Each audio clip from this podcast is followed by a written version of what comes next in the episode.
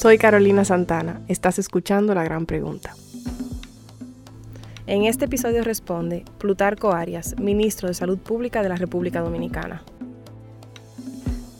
Ministro, parece ser que la gran pregunta que se hace la gente acerca del tema de salud pública en estos momentos es, en base a los datos y en base a lo que usted ve que tiene en las manos, ¿cuál es el pronóstico? ¿Cuál es el futuro del COVID en la República Dominicana? Muchas gracias Carolina por invitarme a participar en tu programa y a esta audiencia que tú tienes, que siempre te sigue con mucho fervor.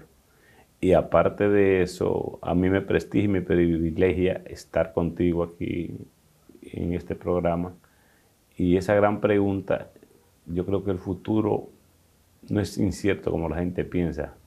No hay incertidumbre. Lo que nosotros pensamos y creemos es estamos trabajando, hemos preparado un equipo en los últimos 50 días sobre todo para que logremos el éxito frente al COVID-19. Nosotros entendemos que en los próximos días tendremos mejores resultados y que al final del túnel estará el éxito, o sea que habrá una luz y entendemos que en las próximas cuatro o cinco semanas tendremos resultados muy diferentes a lo que tenemos ahora aparte del esfuerzo que estamos haciendo para que las cosas salgan bien y que todo se lleve por el camino deseado por nosotros y por nuestro gobierno.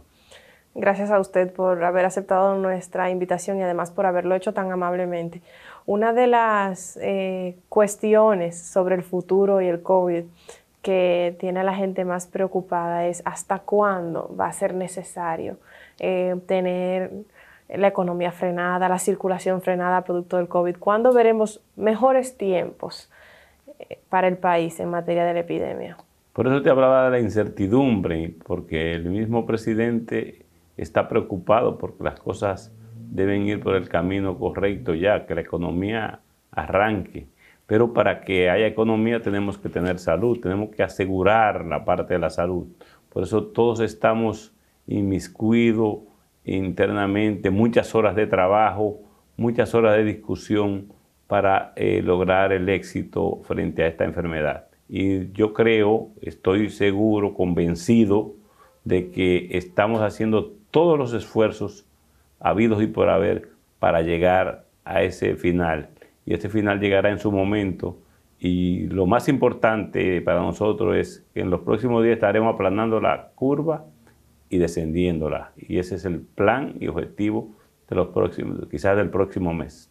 ¿Cree que es un asunto, por lo menos, de, ver un, descenso? ¿Cree que puede ser un asunto de finales de año, de dentro de un año?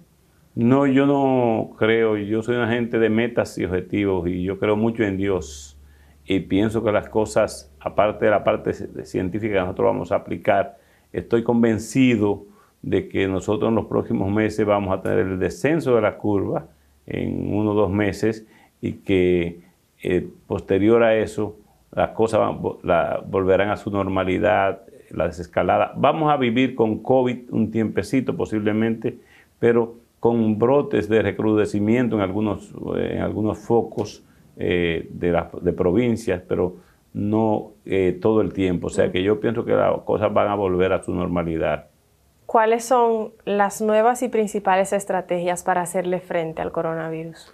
Las nuevas estrategias nuestras, que son bastante, por cierto, nosotros estamos ahora mismo inmiscuidos en aumentar el número de pruebas. Rastreo, detección temprana. Detección temprana de pacientes que estén ya eh, contagiados, que puedan transmitir el COVID a los mayorcitos, a los más vulnerables esa detección temprana va acompañada de una parte importante que es el aislamiento. Y quiero que entienda nuestra población que el aislamiento no es irse y llevarlo y separarlo de por siempre de su familia, de sus amigos. No, el aislamiento consiste en que donde hay casas donde eh, habitan ocho, nueve personas y tienen que convivir dos y tres en una habitación, entonces ahí hay que aislar. Entonces ese paciente se separa, tenemos espacios más que de sobra para hacerlo, para que la gente se convenza de lo que es, el aislamiento. O sea, Y eso es lo que queremos hacer nosotros en este momento. Eso es lo que nos lleva y nos conlleva hablar de aislamiento.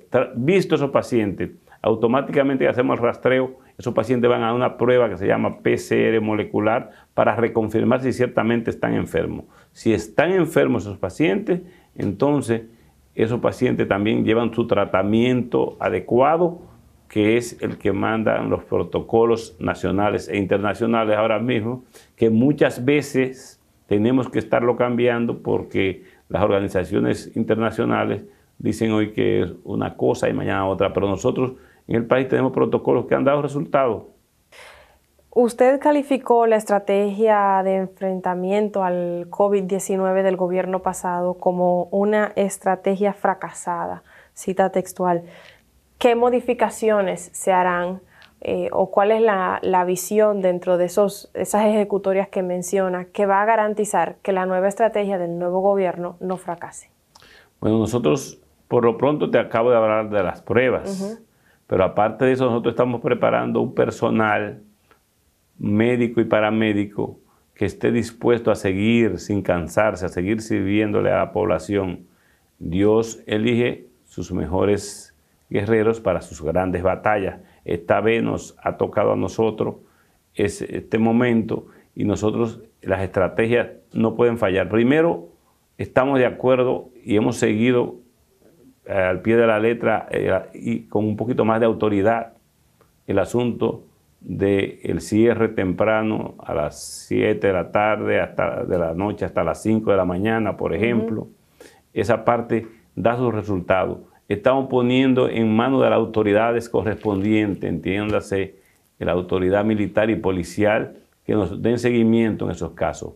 Queremos acabar de una vez por todas con que las fiestas, los traspatios que hace la gente, se celebran cumpleaños con muchas personas y nosotros estamos vigilantes ante eso. Y nuestras autoridades militares y policiales le hemos encomendado desde el Ministerio de Salud que le den seguimiento a ese tipo de actividades que mucho daño han hecho y muchas personas mayores se han llevado, porque esos jóvenes que hacen la fiesta normalmente contagian a los mayorcitos de la casa, a los más vulnerables, y entonces eso ha, hecho que se pierdan más de 1.500 vidas en República Dominicana. Entonces, nosotros encima de eso hay una cosa que no se puede quedar, el lavado, higiene frecuentemente de las manos, permanentemente, pero más allá de eso va lo que debe ser la mascarilla. 97% de la gente que usa mascarilla bien y que la usa eh, en, los, en los lugares que debe usarla, no se enferman. Entonces, eso está demostrado. Vamos a hacer las cosas bien hechas. Y una cosa muy importante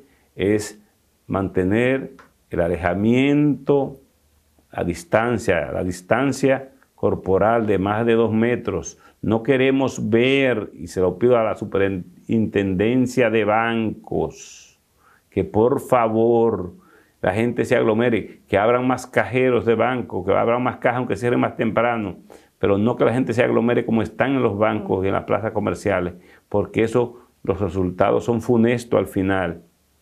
¿Cuáles fueron los desaciertos de la estrategia pasada?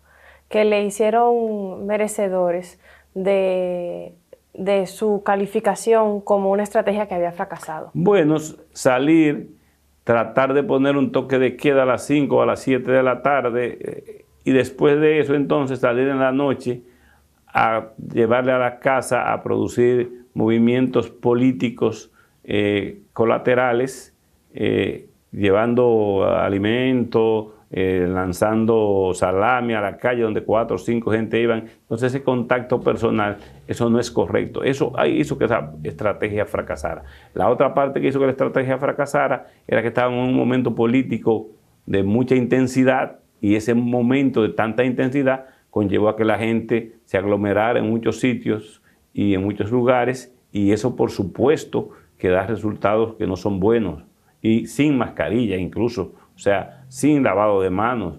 Entonces eso llevó a que esta situación de fracaso en ese momento se diera. Pero aparte de eso, habían unas elecciones por medio, como usted recordará, que tuvimos las elecciones de marzo, estuvimos las elecciones de julio, hubo que abrir una semana quizás antes y eso hizo que la fracasara, que la misma oposición dijera, bueno, es que no debe ser así. Se pudo haber hecho algún tipo de ruta solidaria, pero sin hacer mítines políticos de grandes multitudes y con un aglomeramiento social eh, no adecuado. ¿Cómo están los números de los ventiladores y las unidades de cuidados intensivos para recibir a potenciales pacientes? Hoy amanecimos muy contentos porque hoy la ocupación de cama está alrededor, no llega al 60%. Eh, tú sabes que el sector privado nos ha dado una mano muy importante en ese sentido y ha hecho su trabajo eh, y tenemos que reconocerlo aquí públicamente. Y los números hoy no llegan al 60% de ocupación de cama, el número de ventiladores ha bajado bastante en los últimos días. Y una cosa importante que se ha visto es que no necesariamente los pacientes que han ido a ventiladores son los que se han salvado. O sea, los pacientes que llegan a ventilador mecánica asistida no son los que mejores resultados han tenido.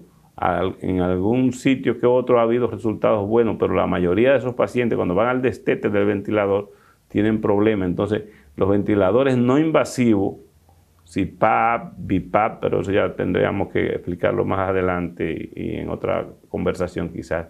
Esos en posición prono, boca abajo, han tenido mejores, mejores resultados que los pacientes que eh, eh, van a ventilación mecánica invasiva. Entonces, tenemos un poco, eh, hemos bajado el uso de ventiladores invasivos, hemos bajado el número de camas de UCI y hoy también el número de camas ocupadas en las clínicas y en los hospitales menos. Cuando usted dice que hemos bajado el número de camas, ¿hemos bajado el número de disponibilidad o el número de ocupación de camas? De ocupación, la palabra ocupación. Ocupación. Entonces, ¿cuántas camas quedan disponibles o qué porcentaje de camas quedan disponibles? Yo sé que quizás al día, ¿no? Pero en estos días, en relación con la cantidad En este momento de hoy yo no te puedo decir los datos, no los tengo a mano por escrito, pero andábamos alrededor de un 44% de camas disponibles y eso es bueno, eso quiere decir que vamos bajando, eso es importante. Lo que yo decía que yo nunca quería que los hospitales de emergencia que se estaban haciendo, eh, de carpas y eso se llenaran, porque entonces íbamos a estar en una situación muy difícil. Y hoy, por eso digo que vamos bajando y, hemos, y nos sentimos más tranquilos. ¿Y el porcentaje de ventiladores disponibles, más o menos, por dónde andaba? El porcentaje de, ventiladores disponibles también anda por debajo de un... Eh, eh, sea, de, disponible en el momento ahora, anda alrededor de un 40% de los pacientes COVID. O sea que para, para unidades COVID. O sea que vamos muy bien, vamos muy bien, estamos contentos. ¿Habrá vacuna? Eh, sí, definitivamente va a haber vacuna. Se está trabajando en el mundo entero en eso. O sea que hay muchas casas trabajando con las vacunas. Pero nosotros ya, este país está inscrito en la lista de los que serán vacunados. El presidente se comprometía en la campaña, y yo también, que nosotros íbamos a vacunar a todos los dominicanos. Pero por lo menos con las dosis que van a haber disponibles a todos los dominicanos vulnerables. Y nosotros estamos en eso. Primero el sector salud, que está ahí expuesto, seguido de los más vulnerables con las enfermedades que tú señalabas anteriormente, diabetes, hipertensión y la edad de más de 60 años. Todos serán vacunados. O sea que nosotros estamos preparados para eso.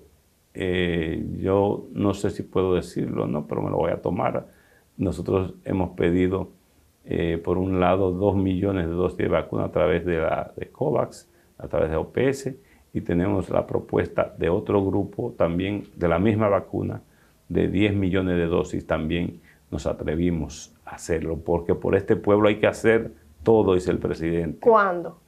Cuando las vacunas están pedidas, las vacunas se van a empezar a producir en el primer eh, grupo ya eh, van a estar listas para noviembre, posiblemente diciembre, pero a nosotros nos toca la entrega real, después que la prueben otra vez, nos tocará en el primer trimestre del año.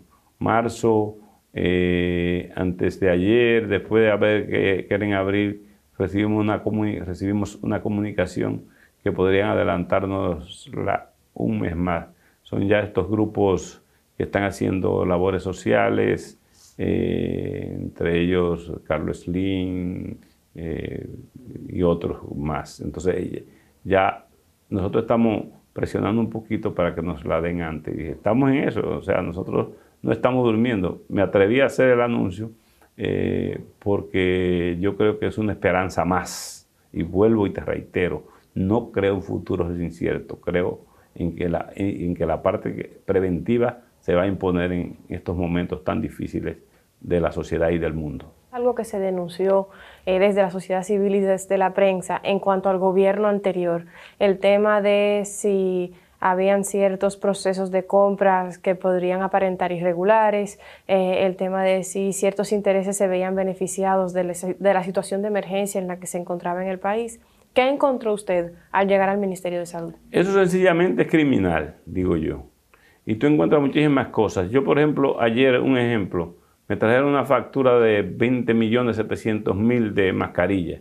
Pero digo, ¿dónde está la mascarilla? ¿Quién la usó? ¿Cómo? Me gustaría verlo.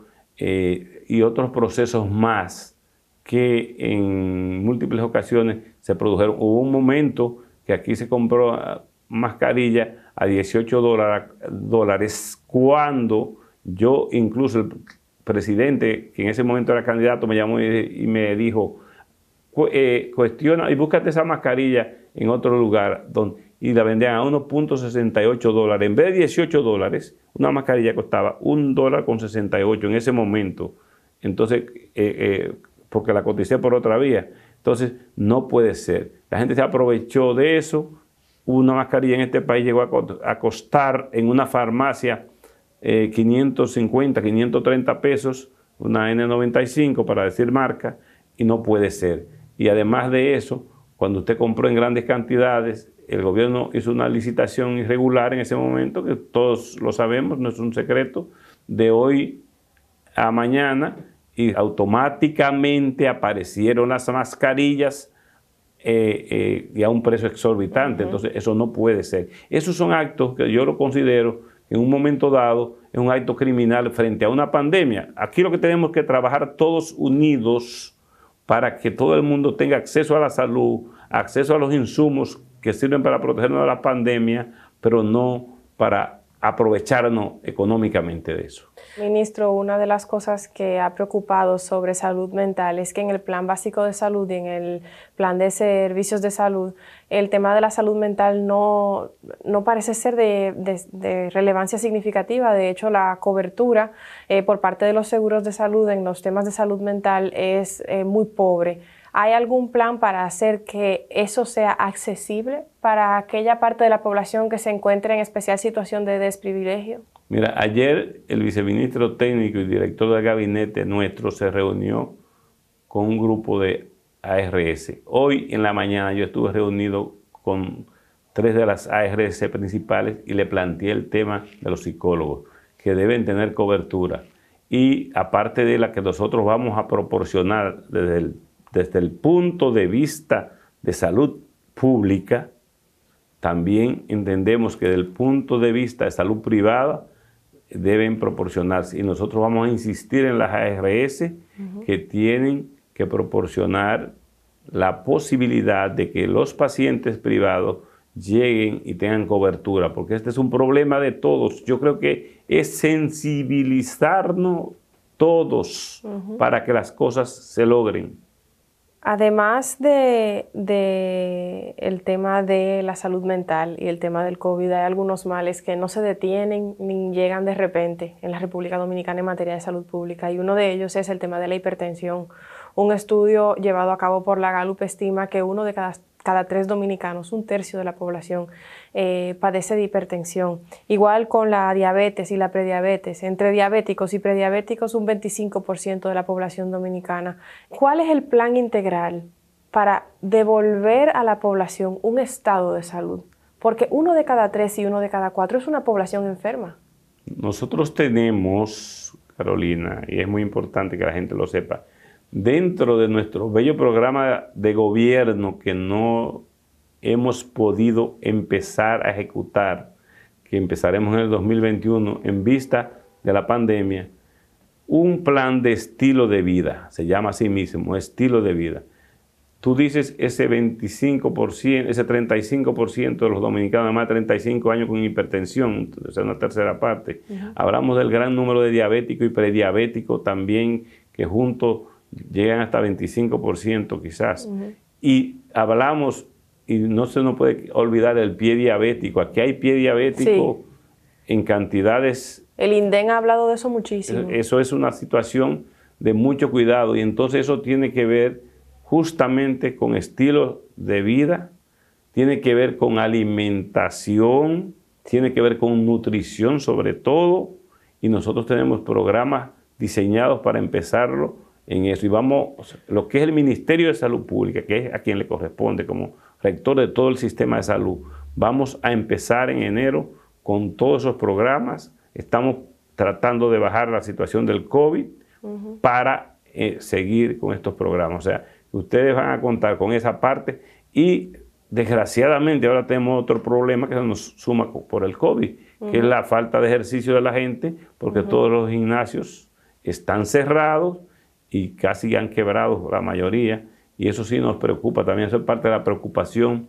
del sector eh, económico, del sector salud, pero, o sea, son las dos cosas juntas. Fíjate, esta crisis sanitaria arrastra una crisis social, arrastra una crisis sanitaria arrastra una crisis económica de envergaduras eh, incuestionables. No puedo evitar pensar cuando le escucho hablar del tema de la nutrición y de la alimentación como ejes fundamentales para una vida sana de cara a los desafíos de salud que presenta la población, eh, que quizás el típico arroz con habichuela guisada y tostones y plátano es mucho carbohidrato todos los días eh, y quizás balancear eso un poco puede tener un, un impacto positivo en el tema de la salud de los dominicanos, pero entonces quizás hay un sinnúmero de reformas que hay que impulsar desde el Estado, desde la producción agropecuaria hasta, hasta las subvenciones estatales, hasta los productos que se incluyen en la canasta básica para poder hacer frente a ese plan de estilo de vida. ¿Se contemplan esas medidas? Yo creo que sí, que es necesario y se contempla por una razón. 60% de la población dominicana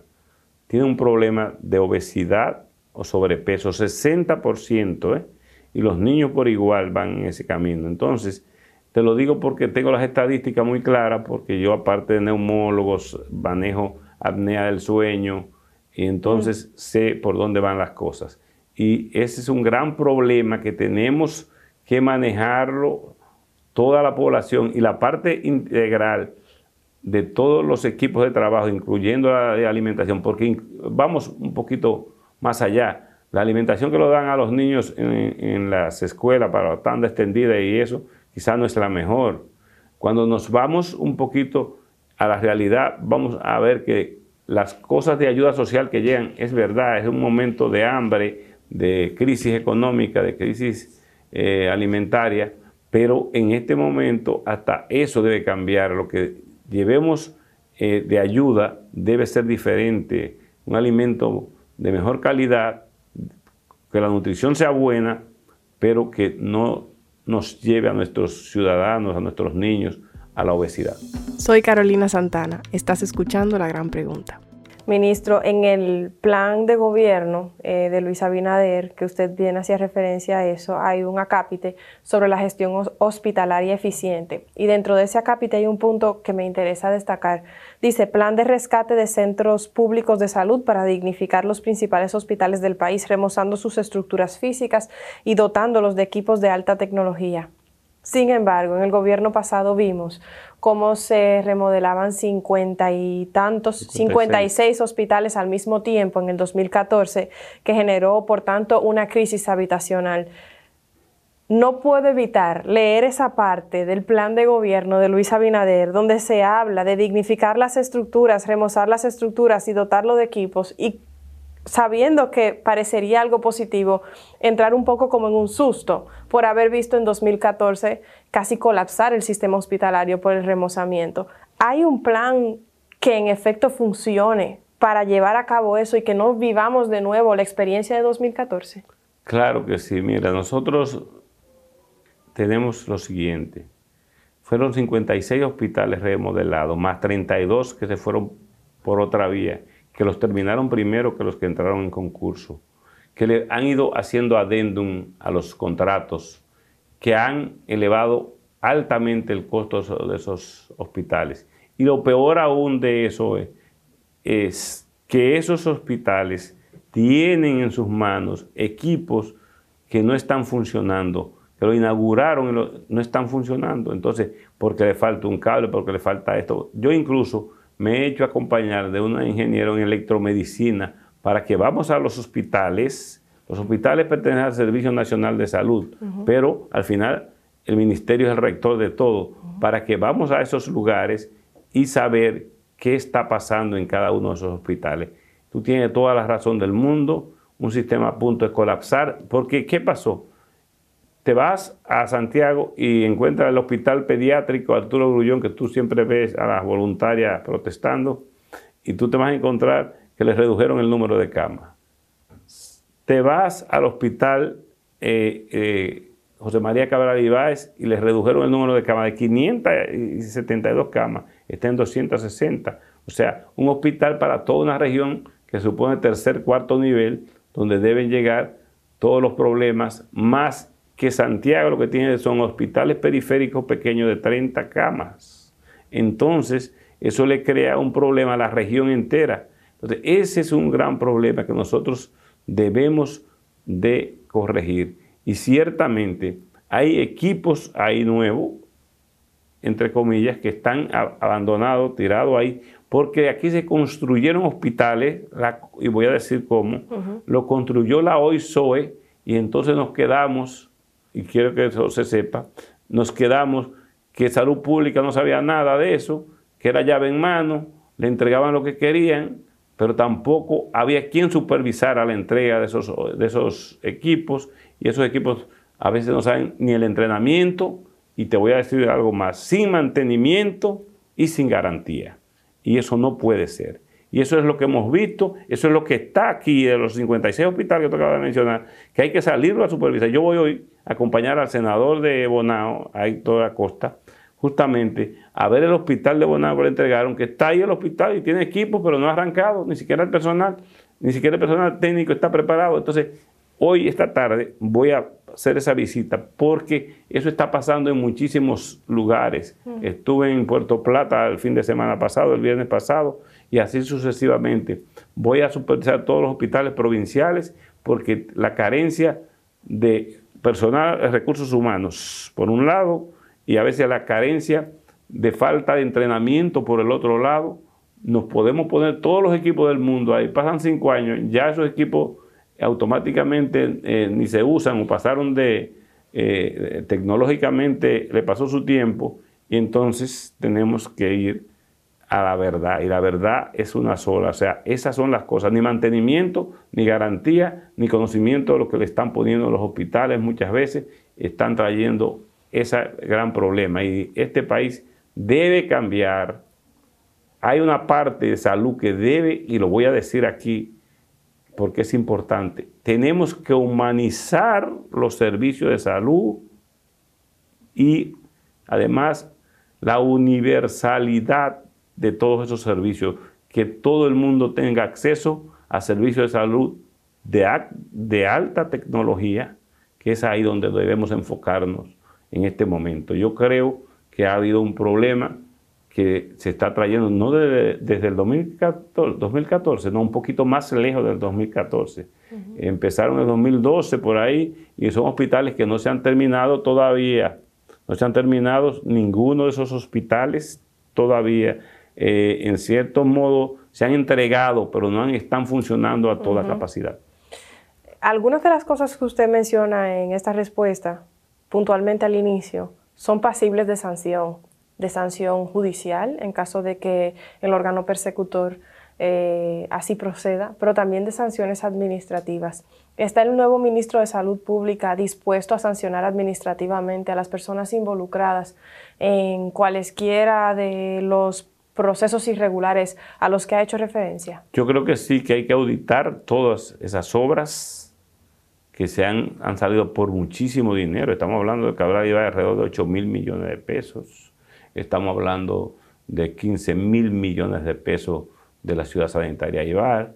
Estamos hablando, por decirte números, estamos hablando de 29 millones de dólares del hospital de Bonao, el Pedro Marchena, y así sucesivamente. Yo creo que esos hospitales debemos, y ustedes, y la comunidad, y la ciudadanía, quiere que esos hospitales se auditen y que posteriormente, bueno, el que cometió sus errores, pues que lo pague, independientemente de los mismos directores de hospitales, hospitales que estaban recibiendo subvenciones y que estaban ni siquiera funcionando a media, y ese es uno de los grandes problemas.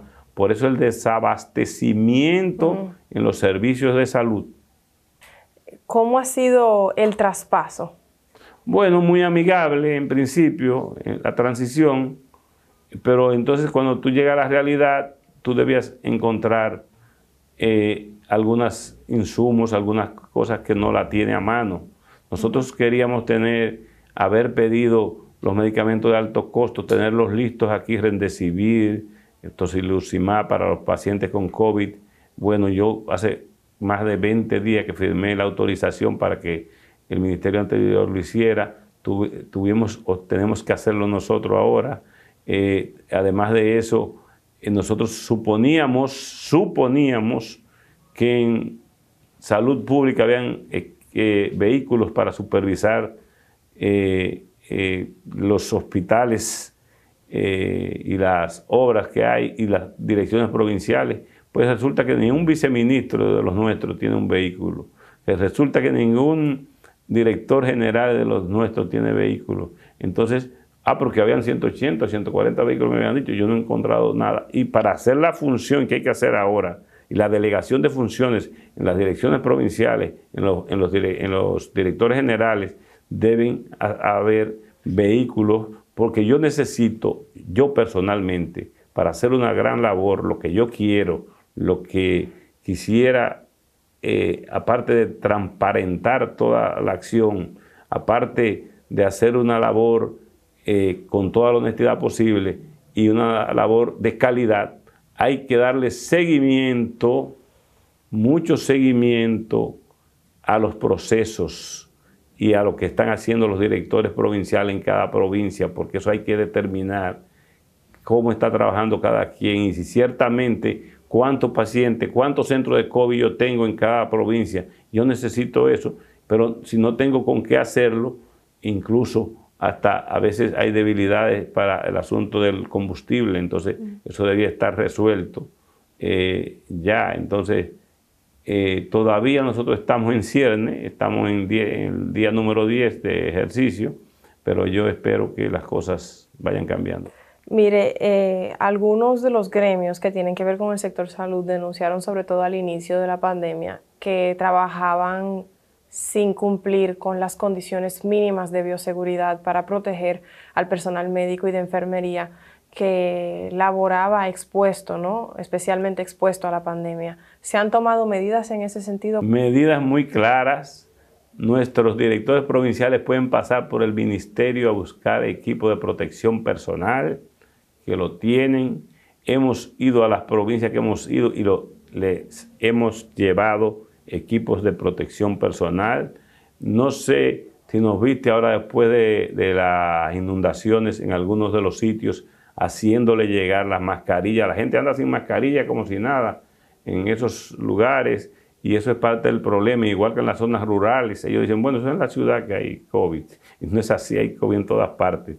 Entonces, nosotros tenemos equipo de protección personal en este momento suficiente para nuestros médicos y enfermeras, no solamente del sector público, ¿eh? Del sector privado también si la necesitan, estamos en disponibilidad de que las tengan, aparte que las ARS se la cubren, pero no hay esa debilidad porque nosotros nos hemos preparado, nosotros hemos, en dos semanas hemos recibido una gran cantidad de equipos de protección personal y eso nos da esa tranquilidad. Hoy se reportan 274 miembros del sector salud enfermos eh, por COVID pero nosotros estamos preparados para que a nosotros por lo menos se nos separarlo un poquito del COVID con los equipos de protección personal. Hace unas semanas el pasado director del Servicio Nacional de Salud, Chanel Rosa Chupani, eh, dijo que, y cito, el proceso de transición gubernamental ha complicado las compras, fin de la cita, refiriéndose naturalmente al abastecimiento de medicamentos. ¿Qué ha pasado? ¿En efecto se ha retrasado? ¿Queda solventado ese problema? ¿En qué medida la transición ha tenido que ver con eso? Bueno, ellos en un momento al final, después que hicieron la licitación de urgencia, tomaron la medida de tener un poquito de control, yo digo, de arrepentirse. Eso pasó en Promesecal, eso pasó básicamente, y eso pasó en el mismo, ministerio, y entonces se limitaron a hacer compras de verdad, pero no se, se olvidaban de que dejan una población desabastecida. Nosotros hemos sido agresivos tenemos el empuje del señor presidente de la República de que todo lo que sea eh, para mejorar la salud de este pueblo hay que hacerlo. Acabamos de llegar ahora del Laboratorio Nacional Doctor de Filló con el presidente acompañándolo y estuvimos y lo que hemos encontrado, o sea, él lo que quiere es que se resuelva. Vamos a resolver este problema y en una o dos semanas vamos a tener el, el laboratorio Doctor de Fillo con cuatro sucursales. Vamos a tener 10 eh, laboratorios más funcionando a nivel privado. Estamos, hemos eh, firmado ya la, la, la, parte de lo que es la resolución ministerial para que 10 laboratorios de calidad, de alta calidad, con estándares de calidad suficientes, puedan también laborar haciendo pruebas de COVID, pruebas de PCR, ¿eh? aparte de las pruebas que vamos a certificar, las pruebas que son de pruebas rápidas hace las pruebas rápidas y pasa a las pruebas de PCR entonces si salió positiva. El presidente ha hablado de incluir al 100% de los dominicanos en el Seguro Nacional de Salud. ¿De dónde van a sacar esos fondos? Esos fondos del esfuerzo, de tanto dinero que se ha desperdiciado, de mucho dinero que andan por ahí, 9 millones de dólares sueltos en embajada de gente que están aquí, eh, de dinero de como sabrá, eh, del FOMPER, eh, dinero del esfuerzo, de ahorros propios, de dinero dilapidado en las administraciones anteriores, y ahí lo vamos a sacar. Aparte de eso, hoy se sometió a la Cámara de Diputados el proyecto complementario, nosotros estamos de ahí ahorrando y de ayudas que llegan y llegaban, y nosotros, por ejemplo, una sola ayuda eh, de 100 mil dólares, el presidente la pasa para allá, o sea, vamos a tener lo suficiente, y 100 mil dólares son 5 o 6 millones de pesos. Entonces, todo ese tipo de cosas se está ahorrando, hay mucha eh, gente cobrando de más en, en, diferentes sitios, que eso se está corrigiendo y vamos a tener los ahorros suficientes. Nosotros lo que vamos a hacer y le aseguramos a la nación, un gobierno con eficacia y eficiencia en la parte de salud y la mayor honestidad posible cubriendo todo, cumpliendo con todos los códigos de ética que plantea el presidente de la República. Se va a aumentar el presupuesto, la inversión en salud, que nunca ha excedido o pocas veces ha excedido el 2%. Nunca, esta vez a 1.8 que ha llegado. Correcto. Eh, nosotros eh, tenemos paulatinamente aumento de presupuesto 0.5 cada año. 0.5. Ahora, cuando tú le sumabas las construcciones que muchas están filtrando.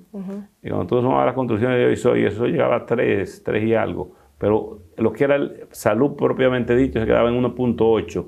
Nosotros pretendemos llevar 2.3, 3.3 o 2.8 y después 3.3. Yo le decía al presidente en un momento, y la gente no sé lo que era yo le decía, cuando nosotros estábamos preparando los programas de gobierno, cuando sentábamos cuatro o cinco horas a discutir, porque el presidente se ha preparado para gobernar, yo le decía, presidente, con 3.5 nos ponemos al nivel de los primeros cinco países, el top 5 de los países de Latinoamérica, con 3.5 ejecutados se puede. ¿Cómo? ¿Cuánto? Pues dicen que son 5, no, con 3.5 se puede. Se puede mejorar siempre que se haga con eficiencia, eficacia y honestidad.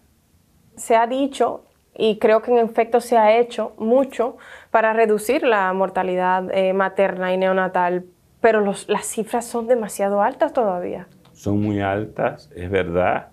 Yo una vez estuve en el gobierno y la, bajamos.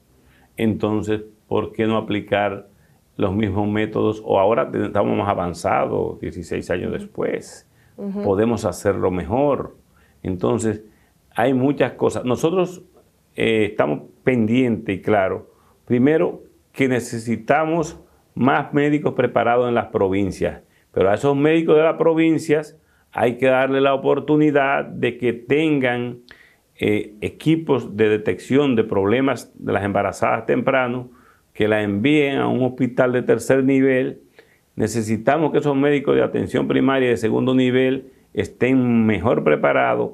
Necesitamos que los médicos no se concentren solamente en la ciudad. Eso se puede hacer fácil, o fácil no. Los médicos se pueden convertir líderes en, sus, en las provincias eh, de fuera de, los centros grandes como Santiago, Santo Domingo, San Francisco de Macorís, La Vega, e irse a Bauruco, a Pedernales, a esos sitios, le parecería difícil. No, si tú le das un incentivo laboral bueno, si tú le das un sueldo diferente al que le da al médico que, que está en Santiago, que sobran, y le dice otra cosa, usted va a tener guardia presencial, pero se le va a pagar la guardia presencial. ¿Qué hay en España? En España, al especialista que se queda y el residente que, eh, hace una, noche extra, eh, un trabajo extra que tiene que hacerlo por, por formación, se le paga esa guardia. Entonces nosotros tenemos que pensar en eso y ahí es donde debe ir el presupuesto. Entonces, ¿por qué? Porque esa es la única forma que duerman en el hospital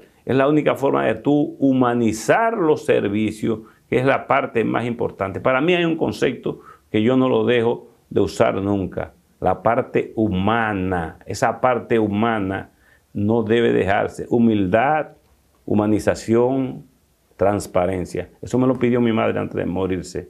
Y me dijo, cuidado si cambia, tienes que ser así. Y así yo quiero seguir siendo desde esta posición para que eh, el tiempo me ha traído a ella y también me he preparado. Según el Colegio Americano de Ginecólogos Obstetras, la República Dominicana es el país de todo el mundo con la tasa de cesárea más alta. ¿A qué se debe? Es verdad, yo lo estoy observando eso desde el 2000 cuando era viceministro para la región norte. Es muy alta porque es lo que yo te decía ahorita es, muy importante. La guardia presencial, si los ginecólogos estuvieran ahí amaneciendo en los hospitales, hasta en las clínicas privadas, en vez de hacer una cesárea. Y muchas veces tienen la culpa las madres también, que dicen, bueno, yo no voy a parir, sobre todo, yo, no, yo quiero una cesárea. Incluso madres jóvenes prefieren la cesárea. Y entonces a veces somos complacientes y no debía ser. Nosotros somos el país quizá en América Latina, y cuidado, con más cesárea. Y yo desde aquí hago un llamado a mis colegas ginecólogos, que los quiero tanto, ellos me quieren tanto a mí, que por favor, que vamos a hacer más parto eh, y vamos a reducir el número de cesáreas, porque yo pienso que por eso estamos calificados. Eso ciertamente muchas veces te va a disminuir el número de mortalidad hasta infantil, eh, los riesgos, pero yo pienso que eh, de verdad se hacen muchas cesáreas aquí y debía, debíamos cambiar ese, ese juego. Tiene una posición acerca de las tres causales. Bueno, las tres causales, eh, yo me gustaría esperar que llegaran las diferentes propuestas. Ya la conozco, ya sé que hay varias, pero siempre como ser humano entiendo que lo importante siempre sería salvar la vida tanto de la madre como del niño. Y por eso, para mí, eso es vital como médico, como profesional de la medicina, eso es determinante. Salvar la vida de la madre y del niño.